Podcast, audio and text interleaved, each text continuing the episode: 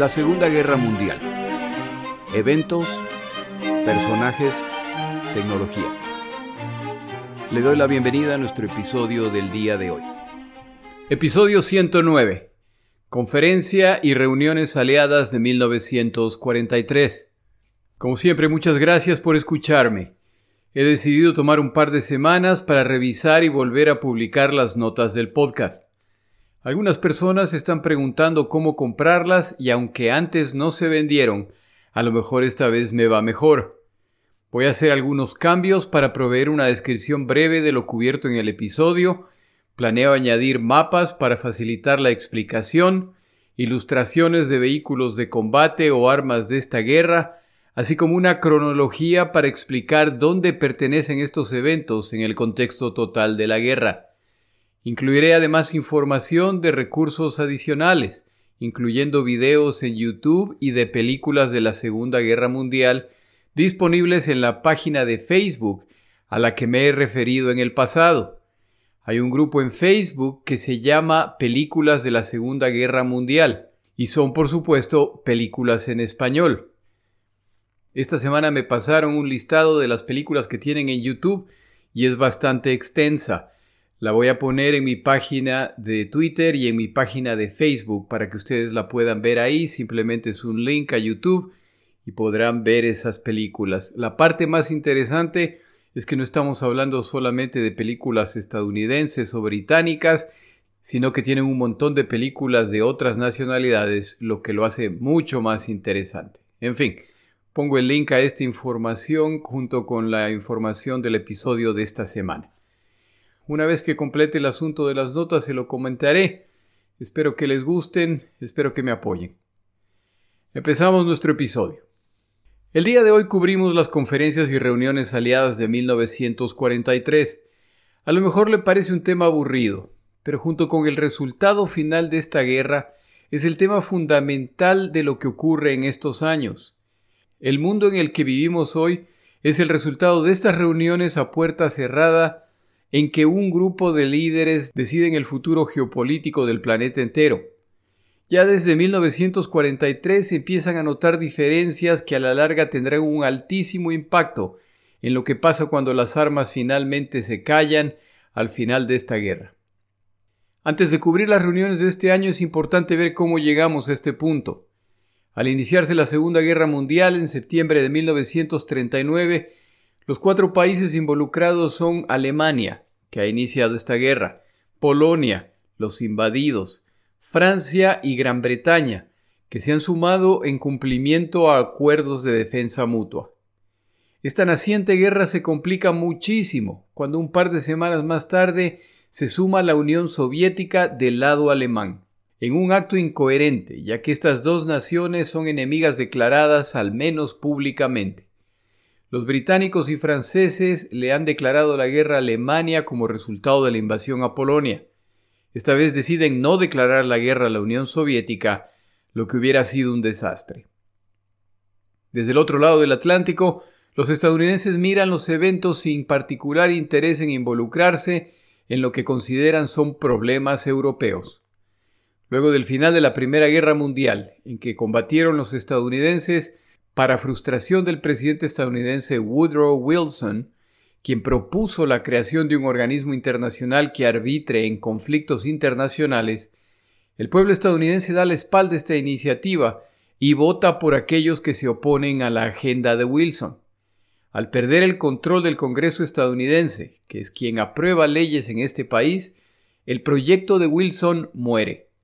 El resultado es que los estadounidenses no se sumarán a la naciente Liga de Naciones, por lo que este organismo nace debilitado y seriamente sesgado hacia Europa.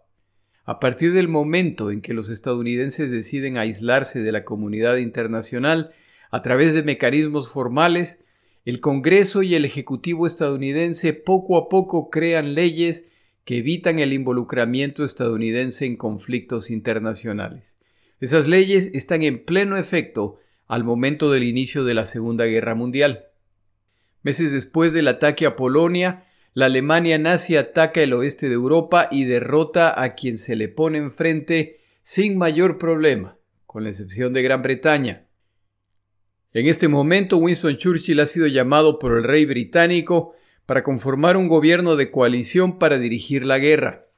Churchill, que ya mantenía correspondencia con el presidente estadounidense Roosevelt, empieza a desarrollar la relación con el objetivo de hacerle entender que la amenaza de la Alemania nazi no es contra Europa solamente, la amenaza es contra el mundo y que si Gran Bretaña cae, a la corta o a la larga le seguirán los Estados Unidos de América.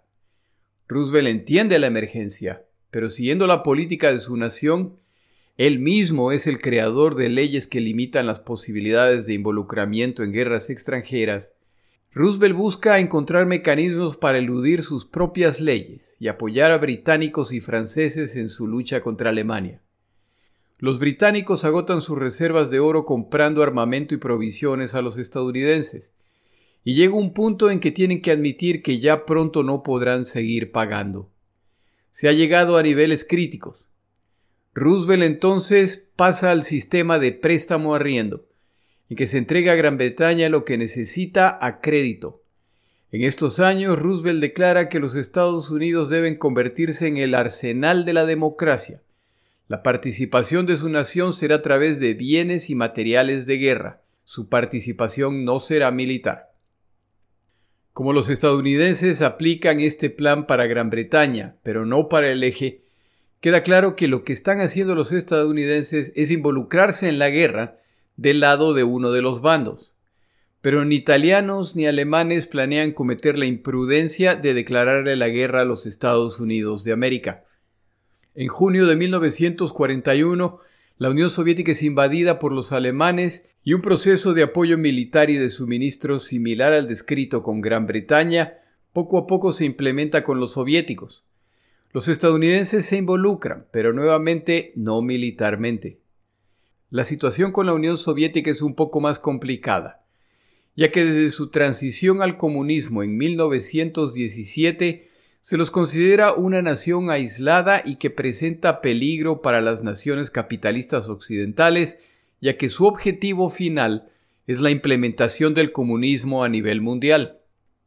Joseph Stalin, líder soviético que ha ganado la reputación de dictador brutal, que en el proceso de implementar los planes de desarrollo no vacila, a pesar de causar la muerte de millones de sus ciudadanos. Él además persigue, encarcela y mata a sus enemigos políticos. Para colmo, esta guerra se inicia con la invasión soviética de Polonia junto con Alemania. Luego de esos eventos, los soviéticos han invadido Finlandia sin la menor provocación. Se han anexado Lituania, Latvia, Estonia, nuevamente sin la menor provocación. Es decir, que Stalin y los soviéticos no son exactamente los campeones de la libertad y la justicia. Pero este es un caso de el enemigo de mi enemigo es mi amigo. Los soviéticos también tienen sus quejas y reparos respecto a sus nuevos aliados.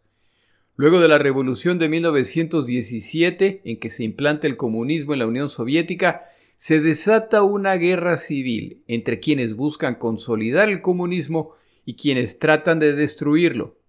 Británicos, estadounidenses, entre otras tantas naciones, contribuyen financieramente y apoyan frontalmente al bando que busca erradicar el comunismo bolchevique. Una vez que el bando procomunista triunfa, la actitud occidental hacia esta nación continúa, incluyendo su exclusión de la Liga de Naciones. En esta guerra los soviéticos se encuentran en una situación similar. El enemigo de mis enemigos es mi amigo. Durante el periodo inicial de la guerra, en que los estadounidenses están apoyando a británicos y soviéticos con suministros y armamento, los estadounidenses envían emisarios a Gran Bretaña y a la Unión Soviética para asegurarse de que la ayuda que están proveyendo se utilice para los fines autorizados por ellos y para entender qué tipo de ayuda adicional necesitan estas naciones. Estas no son reuniones políticas, son técnicas y de planificación. Winston Churchill, por su parte, insiste en reuniones cara a cara con Roosevelt, quien las rechaza ya que el nervioso público estadounidense teme que se están buscando excusas para involucrar a los Estados Unidos de América en esta guerra que no les compete. Finalmente Roosevelt y Churchill se reúnen en agosto de 1941 para discutir los detalles de la estrategia de esta guerra. El curso de esta guerra vuelve a cambiar unos meses más tarde, el 7 de diciembre de 1941, tras el ataque japonés a Pearl Harbor. Este ataque pronto resulta en múltiples declaraciones de guerra, por lo que se acaba la necesidad de fingir neutralidad. Esto inicia otra realidad política para el presidente estadounidense, ya que el pueblo estadounidense exige venganza contra la nación que los ha atacado, el Japón, no Alemania o Italia. Los británicos, por lo tanto, empiezan a maniobrar políticamente. La prioridad de esta guerra debe ser Alemania primero. Entre 1940 y 1942, el propósito de los contactos y reuniones entre británicos, soviéticos y estadounidenses ha sido coordinar la ayuda que envían los estadounidenses. El objetivo de estos años es apenas sobrevivir, por lo que los temas de estas reuniones son relativamente claros y sencillos. Pero el año 1943 es distinto. Este año se abre con la reciente derrota alemana e italiana en África a manos de los británicos, con los desembarcos británico-estadounidenses en el norte de África, con la gran derrota que está concretándose en Stalingrado y con Guadalcanal en el Pacífico cerca de caer en manos estadounidenses, por lo que no es descabellado afirmar que la marea ha cambiado. Este año arranca con las señales esperanzadoras previamente mencionadas y a medida que avanza, éstas siguen multiplicándose. A Stalingrado le siguen, tras muchos combates, Kursk, donde queda claro que la iniciativa en este frente ha cambiado y aparentemente lo hace de forma definitiva. Ahora son los soviéticos los que van al ataque. Se concreta la derrota del eje en África, por lo que pronto le sigue el desembarco en Italia. No pasa mucho tiempo e Italia capitula. Las derrotas japonesas en el Pacífico se multiplican. Para finales de 1943, uno de los tres países del eje ya ha capitulado y los otros dos están en problemas. Esta nueva circunstancia viene con sus propios desafíos, el mayor de los cuales es cómo será el mundo luego de la guerra. Es demasiado pronto para planear esto, ya que a pesar de los resultados positivos, no es seguro que la guerra se ganará o cuándo pero las decisiones que se empiezan a tomar impactarán lo que ocurre más tarde, y es hora también de hablar de los compromisos con otras naciones. Parte de su urgencia es que para finales de 1943, los soviéticos están ya cerca de expulsar a los alemanes de su territorio. Todo indica que para inicios de 1944 se responderá la pregunta ¿Qué harán los soviéticos al expulsar a los alemanes de su territorio? ¿Se detendrán y buscarán un acuerdo con los alemanes? ¿Seguirán avanzando a través de otras naciones rumbo a Alemania? Como recordará, desde el inicio de la guerra, Stalin ha exigido un segundo frente para liberar la presión sobre las fuerzas soviéticas. Como estadounidenses y británicos han incumplido esta oferta en 1942 y en 1943, Stalin continúa insinuando que, si los soviéticos están llevando la mayor parte de la carga de la guerra, si británicos y estadounidenses no muestran un nivel de compromiso similar, los soviéticos deberán evaluar qué pasos tomar unilateralmente. La primera conferencia aliada de 1943 fue en Casablanca, Marruecos, en enero de este año. En esta conferencia participan el presidente estadounidense Roosevelt y el primer ministro británico Churchill. Stalin se excusa debido a la campaña en Stalingrado. Es decir, que esta es otra conferencia más entre británicos y estadounidenses sin la participación soviética directa. Stalin solo pide que se le consulte en los temas principales antes de implementarlos. Esta conferencia es una muestra de fuerza ante alemanes e italianos al organizarla en territorio que hasta hace tres meses estaba en manos de Francia Vichy, gobierno títere de los alemanes. Se discuten muchos temas, principalmente militares. La declaración política probablemente más relevante de toda esta conferencia ocurre a minutos de terminar la conferencia con un impromptu del presidente Roosevelt, que decide declarar que los aliados esperan la rendición incondicional de alemanes, italianos y japoneses. Esta sencilla declaración no planeada causa polémica hasta el día de hoy, ya que será utilizada por la propaganda del eje para justificar la necesidad de resistir hasta el fin, ya que lo único que les espera es la destrucción total.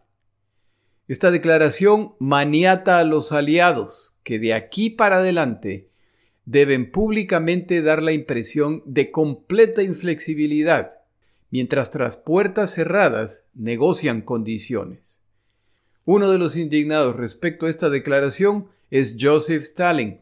Este tipo de declaración tiene más sentido desde el campo de batalla, no a miles de kilómetros mientras son otros los que combaten. El tema que se necesita empezar a discutir en 1943 son las fronteras nacionales, luego del final de la guerra. Por supuesto, cada uno de estos líderes tiene sus propias ideas al respecto, basado en los intereses de su nación. Suena razonable sugerir que las fronteras nacionales regresen al punto en que se encontraban en 1939 antes del inicio de la guerra. Pero esta sencilla y aparentemente muy clara propuesta trae una multitud de problemas, ya que no se debe olvidar que no se está hablando solamente de Europa, sino de Asia y el Pacífico. Si se acepta esta propuesta, eso quiere decir que Gran Bretaña recuperará las colonias que ha perdido a manos japonesas desde 1941. Esto seguramente implica que lo mismo ocurrirá con Francia, Holanda y otros. En otras palabras, los estadounidenses, que serán muy probablemente quienes liberen el Pacífico, están haciéndolo para reconstruir los imperios europeos. Y de eso ni Roosevelt ni el pueblo estadounidense quieren saber absolutamente nada. Ellos ven al mundo de la posguerra en términos económicos y políticos y ven mercados abiertos libres del proteccionismo colonial que beneficia al colonizador en exclusiva. Esta nueva realidad requiere la muerte de los imperios coloniales, incluyendo el imperio británico. Esto causa tensión entre estadounidenses y británicos, los británicos consideran la posición estadounidense santurrona y preguntan si ellos, los estadounidenses, planean recuperar Guam y las Filipinas después de la guerra. Estos dos territorios son el resultado de la conquista estadounidense al derrotar a los españoles en una guerra al final del siglo XIX. Si los estadounidenses planean recuperar estos territorios, ¿por qué no deben los británicos recuperar sus colonias? La respuesta es sencilla, pero por supuesto no se puede expresar abiertamente, porque quienes van a liberar Asia son los estadounidenses principalmente, y ellos decidirán cómo manejar la situación después de la guerra, y eso no incluye devolverle colonias a nadie, excepto las propias. El tema de las colonias es un tema complejo, ya que, en teoría, los habitantes de estas naciones colonizadas, y ahora en manos japoneses, podrían solicitar volver a ser parte del imperio británico. ¿Qué pasa entonces? El problema es que en Asia, como en el resto del mundo, esta guerra está transformando el orden social y nacional al mostrar a millones un mundo distinto. Una colonia que ha sido parte del imperio británico contaba en teoría con la protección del imperio. Esa era una de las ventajas de ser parte de este u otro imperio. Pero resulta que esa protección era imaginaria. Los británicos son incapaces de protegerse a sí mismos, muchos menos a sus colonias, y cuando la invasión japonesa ocurre, las historias de británicos y extranjeros que no vacilan en escapar y poner en riesgo incluso a los que debían proteger a fin de protegerse ellos o a Gran Bretaña abundan. La máscara ha caído. Hay incluso el caso de naciones asociadas con los británicos que cuando requirieron ayuda no la recibieron.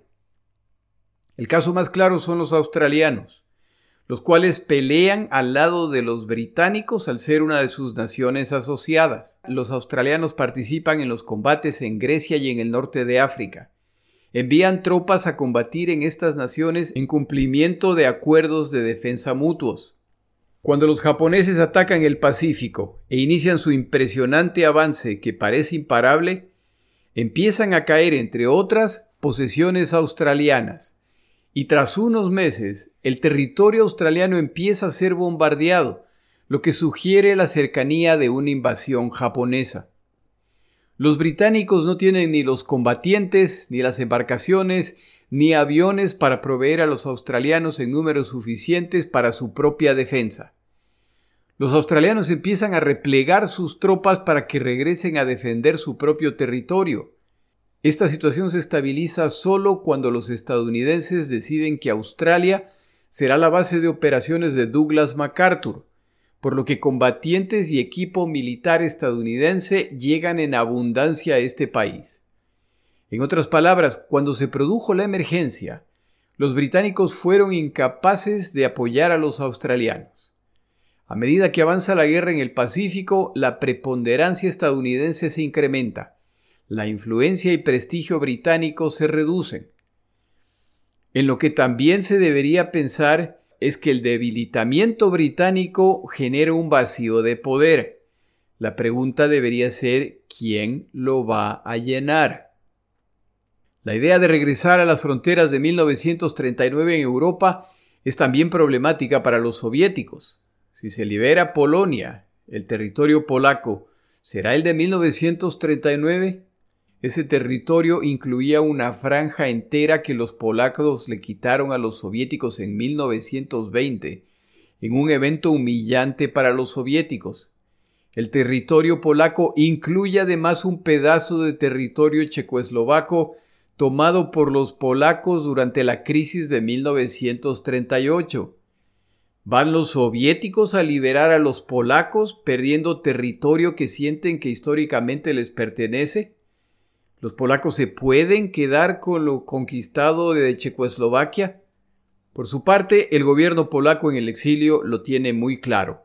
El territorio polaco luego de la Segunda Guerra Mundial será exactamente el mismo de 1939. No hay concesiones. ¿Cómo van a lograr esto? No está claro, pero ese es su deseo. Esta confrontación llega a un nuevo nivel cuando los alemanes hacen las revelaciones respecto a las fosas comunes en Katyn, donde han encontrado miles de cadáveres. Los detalles de esta historia se relatan en otro episodio de este podcast, pero el impacto político es altísimo al romper los soviéticos relaciones diplomáticas con el gobierno polaco en el exilio. Ya no son interlocutores aceptables para los soviéticos. Winston Churchill intenta transformarse en el interlocutor y representante de las dos partes, pero esta es una tarea muy complicada, ya que el nivel de desconfianza en polacos y soviéticos crece, y Stalin sabe que ellos, los soviéticos, son los culpables de los crímenes cometidos en Katyn y que ahora deben ser encubiertos.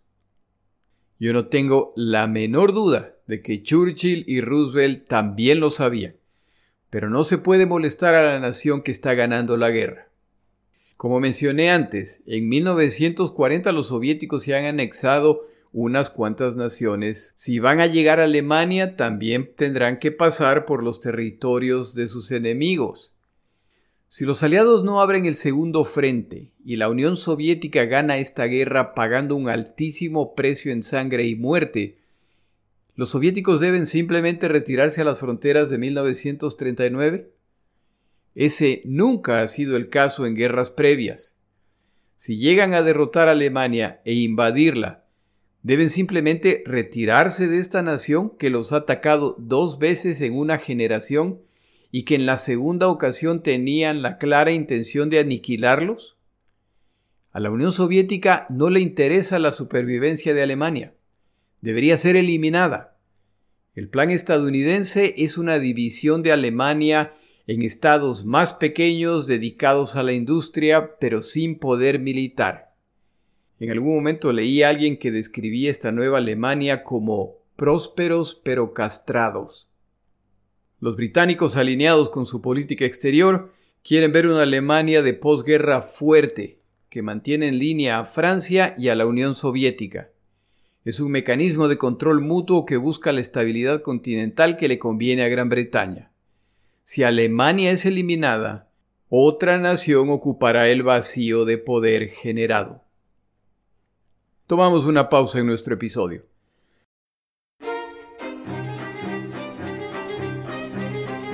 Palabras de Churchill. El día de hoy una breve frase de Churchill respecto al desánimo. Es un crimen desesperarse. Debemos aprender a sacar de nuestra mala fortuna presente la fortaleza para el futuro.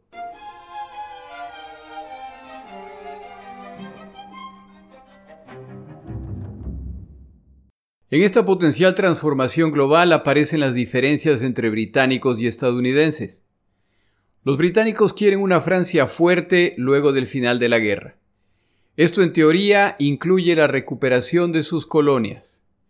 El problema es que los estadounidenses no ven la necesidad de una Francia fortalecida.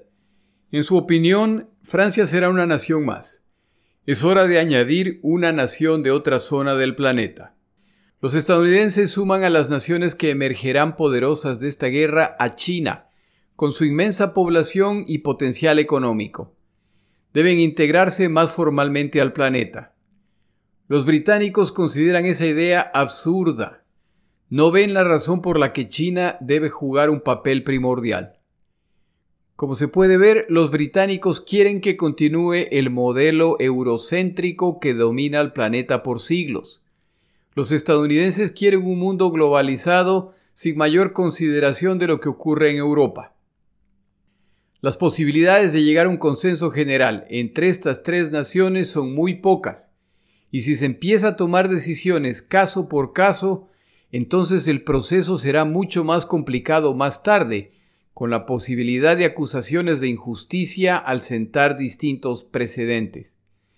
Pero este tipo de decisiones deberán tomarse, británicos, soviéticos y estadounidenses pasarán mucho tiempo discutiendo estos temas y no es exagerado afirmar que sus posiciones cambian de acuerdo con el avance de la guerra. El otro tema que nunca desaparecerá es el del segundo frente a través de la invasión de Francia. En 1942, el ministro de Exteriores soviético Molotov visita a los Estados Unidos de América y su tema central durante esta visita es la apertura de este frente. Los soviéticos agradecen la ayuda en equipo y vituallas, pero la ayuda indispensable que necesitan es la apertura del segundo frente.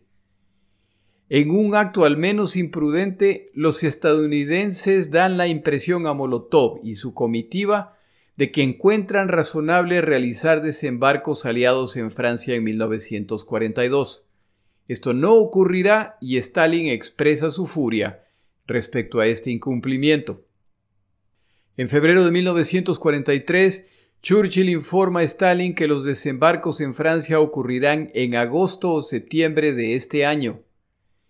Estos son días de gran optimismo al derrotar alemanes e italianos en África. Confían en que esta campaña terminará pronto. Para marzo está claro que ese no va a ser el caso y Churchill, enviado por Roosevelt, tiene la desagradable tarea de informar a Stalin que no hay garantías de un segundo frente en Europa.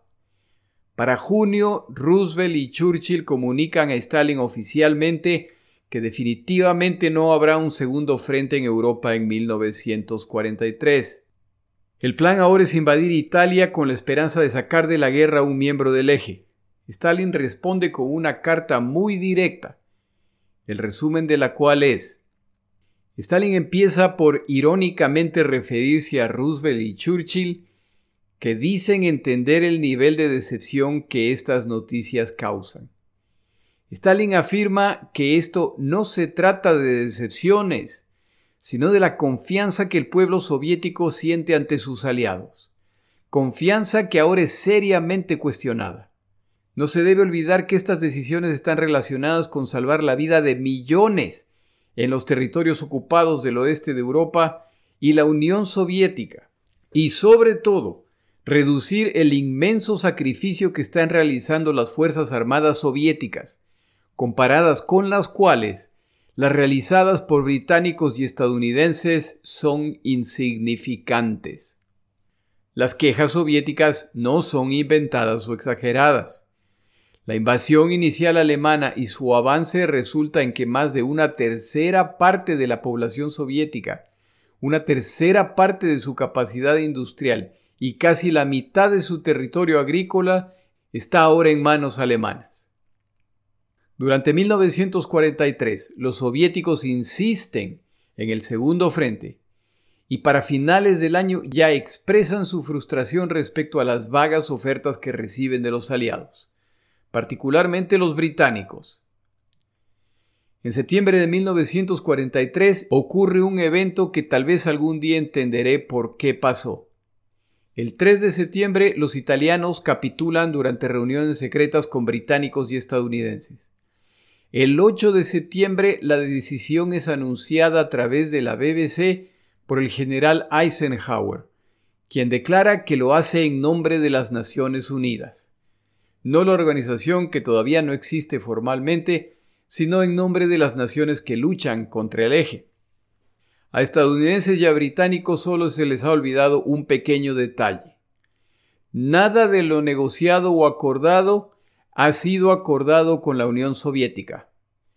Como dije antes, esto no lo entenderé nunca. ¿Fue una omisión no involucrar a los soviéticos? Si lo fue, es incomprensible que esto se les haya escapado a los altos niveles diplomáticos y británicos estadounidenses. ¿Fue la exclusión de la Unión Soviética una decisión deliberada? Si lo fue, muestra una miopía impresionante. ¿Cuál es la idea? ¿El que pelea y derrota y libera pone las condiciones? ¿El que no esté presente en los combates que no se meta con el vencedor que es quien pone las condiciones? Británicos y estadounidenses la complican aún más cuando tras la protesta de Stalin sugieren crear grupos para hacer recomendaciones respecto al futuro de Italia. Estos grupos buscarán crear una estrategia, pero son grupos de consejería, es decir, que no tienen la capacidad de imponer sus posiciones. Esto a los soviéticos por supuesto no les hace ninguna gracia. Como lo mencioné antes, la miopía de esta decisión es impresionante. Estadounidenses y británicos hacen esto con Italia. ¿Qué esperan que pase cuando los soviéticos liberen Polonia, Estonia, Latvia, sin la presencia de tropas británicas y estadounidenses? Otro de los temas políticos que alcanzó a un punto de crisis en 1943 es la relación entre estos tres aliados. Esta parece más una alianza de dos, británicos y estadounidenses más uno, la Unión Soviética. Normalmente lo que ocurre es que los gobiernos de Churchill y Roosevelt discuten una propuesta y una vez que han llegado a un acuerdo entre ellos, la presentan a los soviéticos en un frente común. Los soviéticos se quejan más y más de esto. ¿Qué tipo de alianza es esta? El problema con la queja soviética es que ellos son los más reservados en compartir información respecto a su situación militar o sus planes de guerra y de posguerra. Han sido invitados a conferencias, pero Stalin siempre encuentra razones para no asistir. Quien mantiene esta alianza funcionando es Winston Churchill, quien viaja en múltiples ocasiones para reunirse con Roosevelt e incluso para reunirse con Stalin, pero siempre son reuniones separadas. En otras palabras, si los soviéticos quieren vínculos más directos, entonces tienen que participar más en estas reuniones. Para finales de 1943 ya está claro que es hora de que estos tres líderes se reúnan en persona, y se decide que la primera conferencia aliada en que participarán estos tres líderes se realizará en Irán, específicamente en Teherán. La ciudad escogida me parece que también tiene su significado. Los aliados se reúnen en la zona donde los alemanes hace menos de un año buscaban desesperadamente llegar a este petróleo, luego de que el Cáucaso soviético se les cierra. Otra razón para que sea Teherán es que Stalin no le gusta viajar, y esta ciudad queda bastante cerca de Moscú. La conferencia se realiza desde el 28 de noviembre al 1 de diciembre. A diferencia de la conferencia aliada en Casablanca a inicios de 1943, la cual se realiza en secreto y se anunció cuando terminaba, esta conferencia es mucho más pública. El objetivo de la conferencia es la planificación de la estrategia aliada militar futura para derrotar a Alemania y al Japón. En privado se discutirán muchos temas más. La posición de cada uno de estos líderes, en mi opinión, es la siguiente. Los tres están convencidos de que su estilo personal les permitirá obtener lo que desean. Stalin, sin la menor duda, es el centro de atención, y por buenas razones. Está combatiendo contra la casi totalidad de las Fuerzas Armadas alemanas y por dos años seguidos la promesa de las otras dos naciones de abrir un segundo frente en Europa no ha sido cumplido. Stalin sabe que los otros dos líderes buscarán congraciarse con él. La posición de Churchill es intentar mantener un solo frente con los estadounidenses. Lo ideal es presentar una posición conjunta frente a Stalin. Para finales de 1943, el control de las operaciones de guerra británico-estadounidense está pasando claramente bajo el control de los estadounidenses, ya que son quienes cuentan con el material y equipo necesario para las operaciones. En otras palabras, si se propone desembarcar en Italia y los estadounidenses dicen que no y por lo tanto no ponen a disposición sus embarcaciones de desembarco, entonces los británicos están maniatados. El liderazgo en este sector está claramente cambiando. La posición de Roosevelt es la de desarrollar una relación directa con Joseph Stalin. Roosevelt está convencido que su carisma y don de gente le permitirá negociar, desarrollar una relación con Stalin que le ayudará a convencer a Stalin a cooperar luego del final de la guerra como guardianes de la paz. Pero para lograr este contacto directo con Stalin, debe lograr separarse de Churchill y hacerlo de tal forma que a Stalin le quede claro que ese es el caso. Esta combinación de prioridades resulta en una conferencia bastante bochornosa para Churchill, cuando queda claro que la guerra y las decisiones futuras están principalmente en manos soviéticas y estadounidenses. Los visitantes se hospedan en la embajada soviética en Teherán, por lo que se asume que están siendo monitoreados constantemente. Churchill sugiere a Roosevelt cenar juntos en preparación para la reunión conjunta con Stalin. Roosevelt rechaza la invitación y en cambio busca pasar tiempo con Stalin. Cuando Roosevelt y Stalin se reúnen en privado, Roosevelt ofrece que al final de la guerra embarcaciones mercantes estadounidenses que ahora transportan productos a Europa pasen a manos soviéticas. A Stalin le gusta la idea. Churchill no tenía la menor idea de que esto iba a ser sugerido. Roosevelt y Stalin hablan de los franceses. Stalin es de la opinión que los franceses han sido colaboradores de los alemanes en esta guerra y que por lo tanto deberán ser castigados. Roosevelt no ve un problema con esta recomendación. Discuten India, Malaya, Indochina, Birmania, temas que claramente competen a los británicos y terceros, pero respecto a lo discutido acuerdan que es mejor no comentárselo a Churchill. Después de todo, son solo ideas para cuando se acerque el final de la guerra. En otras palabras, la conversación deja claro que el futuro se puede decidir separado de los británicos. Se inicia la primera sesión de la conferencia a las 4 de la tarde. Una de las primeras declaraciones es de Stalin, quien afirma que una vez que Alemania sea derrotada, las fuerzas de la Unión Soviética se sumarán a la guerra contra el Japón en Siberia. El anuncio es recibido con gratitud por británicos y estadounidenses.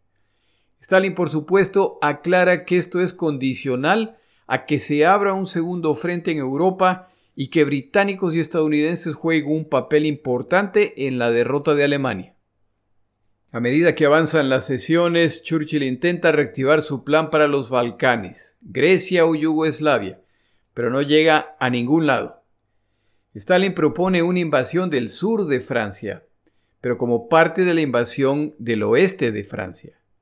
Esta invasión debería ocurrir un mes antes de los desembarcos principales en Francia en el oeste para distraer tropas alemanas. Stalin favorece una invasión del sur de Francia sobre la posibilidad de desembarcos en los Balcanes. Sugiero que se pregunte por qué. Termina el primer día y Roosevelt y su comitiva están a cargo de la cena. La cena termina precipitadamente cuando Roosevelt se siente mal y debe ser llevado apresuradamente a su habitación. Es conocido que su salud se deteriora. Antes de retirarse Roosevelt, estos líderes hablan de Alemania, de Francia y el futuro de estas naciones. Las conversaciones dejan claro que Churchill tiene una posición distinta a la de los otros dos. Luego de que Roosevelt se retira, ahora son Churchill y Stalin y sus comitivas quienes hablan en privado. Stalin aclara que los alemanes deben ser subyugados a largo plazo o se rearmarán y volverán a atacar a la Unión Soviética en los siguientes 20 años. Sorpresivamente Churchill está de acuerdo con Stalin, así de grande es su influencia. Hablan del futuro de Polonia. Para el final de la guerra, los soviéticos recuperarán el territorio tomado por los polacos en 1920. El territorio perdido por los polacos se compensará con territorios adicionales de Alemania hacia el oeste. Esta idea le gusta a Stalin. Churchill, por su parte, no tiene ninguna autoridad para formalizar nada de lo discutido. Tal como lo mencionaba antes, Roosevelt y Churchill se pelean por la atención de Stalin, y a él no le incomoda cómo estos dos líderes se toman la atribución de tomar decisiones que en realidad no dependen de ellos. La siguiente mañana Churchill recomienda a Roosevelt que desayunen juntos en preparación para las sesiones del día. Nuevamente su invitación es rechazada. En el segundo encuentro directo entre Roosevelt y Stalin, el estadounidense le habla de la organización internacional que se formará luego de la guerra. Esta será dirigida por los cuatro grandes, Gran Bretaña, la Unión Soviética, los Estados Unidos de América y China. A Stalin le llama la atención la inclusión de China, pero en fin, Roosevelt excluye a Francia de este grupo, lo que es suficiente para Stalin. En la segunda sesión conjunta, Stalin es mucho más directo en sus preguntas. Ya han acordado la ejecución de la operación Overlord, el desembarco aliado en Francia para mayo de 1944. Stalin tiene una sola pregunta. ¿Quién comandará esta operación?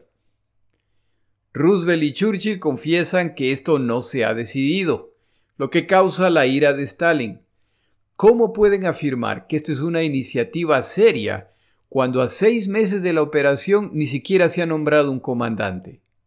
Para Stalin, esto simplemente muestra que el plan de desembarco para 1944 carece de la seriedad necesaria. Como recordará de otro episodio, Churchill y Roosevelt creen que el comandante debe ser para Churchill británico y para Roosevelt estadounidense. Incluso cada uno tiene decidido quién será, pero siguen vacilando. Esta reunión en noviembre entre los tres acaba con la vacilación al exigir a Stalin que se tome una decisión en la siguiente semana. A medida que avanzan las sesiones, Churchill intenta hablar de los méritos de otras operaciones, aparte del desembarco en Francia, pero Stalin finalmente le hace una pregunta muy directa. ¿Es el desembarco en Francia una operación importante para los británicos y en particular para Churchill? Churchill responde que basado en las condiciones, el apoyo de Gran Bretaña a esta operación es total, pero como siempre sujeto a condiciones. La cena del segundo día está a cargo de Stalin y su delegación. La comida, el vino y el vodka abundan. Stalin está de buen humor y se bromea respecto a los alemanes, la guerra. Stalin insinúa que Churchill tiene una simpatía secreta por los alemanes y que por eso no avanzan. Roosevelt escucha, solo sonríe. La noche va tranquilamente hasta que Stalin propone la ejecución de 50.000 oficiales alemanes al terminar la guerra, lo que garantizará la futura docilidad alemana. Churchill, harto, declara que preferiría que lo saquen al jardín en ese momento y que le peguen un tiro antes de aceptar tal infamia. Interviene entonces Roosevelt. Él considera que en realidad la propuesta es exagerada. ¿Qué tal si acuerda que solo sean 49 mil? Churchill ha tenido suficiente, se levanta y abandona el salón. Parece que esta fue una broma de Stalin, y entre los presentes Churchill fue el único que no se dio cuenta. Minutos más tarde, Stalin sale a buscar a Churchill junto con su ministro de Exteriores Molotov. Lo toma de los hombros y le pide disculpas. Todo había sido simplemente una broma. Con los eventos de Katyn reportados hace apenas unos meses, y a sabiendas de que los culpables fueron los soviéticos, Churchill no puede evitar preguntarse qué tan en broma fue esta conversación. También resulta cuestionable que Roosevelt, que sabía de la masacre que han ejecutado los soviéticos, simplemente se preste para esta broma. Pero aparentemente la broma fue hacia Churchill. Termina la noche entre brindis y bromas. Churchill pide brindis por el proletariado, Stalin por el Partido Conservador. La noche termina con demasiadas copas en medio de celebraciones y con estos tres líderes y sus comitivas agotados. El tercer día se discute nuevamente la frontera occidental de la Unión Soviética. En otras palabras, Polonia. Stalin reitera sus expectativas. La frontera de 1920, que de paso, por supuesto eso no se dice, deja dentro de territorio soviético todos los territorios involucrados en la masacre de Katyn. Británicos y soviéticos detallan mucho más las fronteras sabiendo que es muy poco probable que los polacos estén de acuerdo con lo decidido. Roosevelt se excluye de las conversaciones, ya que 1944 es un año de elecciones en los Estados Unidos de América y no quiere involucrarse en temas potencialmente controversiales para la comunidad polaca en los Estados Unidos. El entendimiento de Roosevelt es que él no ha acordado nada el de Stalin es que he estado de acuerdo con todo. Termina la primera conferencia aliada en que han participado los tres líderes. Stalin siente que ha alcanzado sus objetivos. El primero de junio de 1944, esta fecha ha sido revisada, se lanzará la invasión de Francia y la frontera oeste de la Unión Soviética se ubica donde él quería. Roosevelt se marcha convencido de que ha abierto una ruta de comunicación directa con Stalin al precio de la cercanía y amistad de Churchill. Es lamentable pero necesario. Churchill se manda pensando que al menos ha iniciado una conversación para solucionar el problema polaco. De los tres participantes, solo uno está en lo correcto. Churchill, el político, entiende las señales de esta conferencia. De aquí para adelante, Gran Bretaña y él tendrán un papel secundario y subordinado. El 6 de diciembre, los tres aliados emiten un documento firmado que será conocido como la Declaración de Teherán. El documento se refiere a múltiples temas en términos generales, pero respecto al futuro declara, Nuestros asesores diplomáticos han estudiado los problemas del futuro Buscaremos la cooperación y participación activa de todas las naciones, grandes y pequeñas, cuyos pueblos en corazón y mente están dedicados, como lo están nuestros propios pueblos, a la eliminación de la tiranía y la esclavitud, la opresión y la intolerancia. Les daremos la bienvenida, según elijan venir, a una familia mundial de naciones democráticas. Respecto a la guerra declaran, no hay poder en la tierra que pueda detener, que pueda evitar que destruyamos a los ejércitos alemanes en tierra, a sus submarinos en el mar y sus fábricas de aviones desde el aire. Nuestro ataque será incontenible y creciente. Al salir de estas cordiales conferencias, esperamos con confianza el día en que todos los pueblos del mundo puedan vivir vidas libres, libres de la tiranía y de acuerdo con sus diversos deseos y sus propias conciencias. Vinimos aquí con esperanza y determinación. Nos vamos, amigos, de hecho en espíritu y en propósito.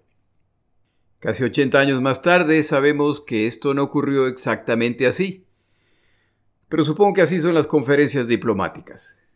El mundo en todo caso se alegra al ver estas naciones avanzar como una sola para destruir a la tiranía. Concluimos aquí nuestro episodio. Como mencioné al inicio, tomo un par de semanas para encargarme de otros temas. Mi nombre es Jorge Rodríguez. Gracias por acompañarme. Para información adicional respecto a este episodio, las notas de este podcast, que incluyen la narración de este episodio, así como acceso a resúmenes, videos, documentales y materiales adicionales gratuitos disponibles en el Internet, por favor vaya a Amazon y busque el libro La Segunda Guerra Mundial, Eventos, Personajes, Tecnología. Al comprar estas notas me ayuda y me apoya financieramente. Puede encontrar información adicional en mi página web, lasegundagm.com. Muchas gracias.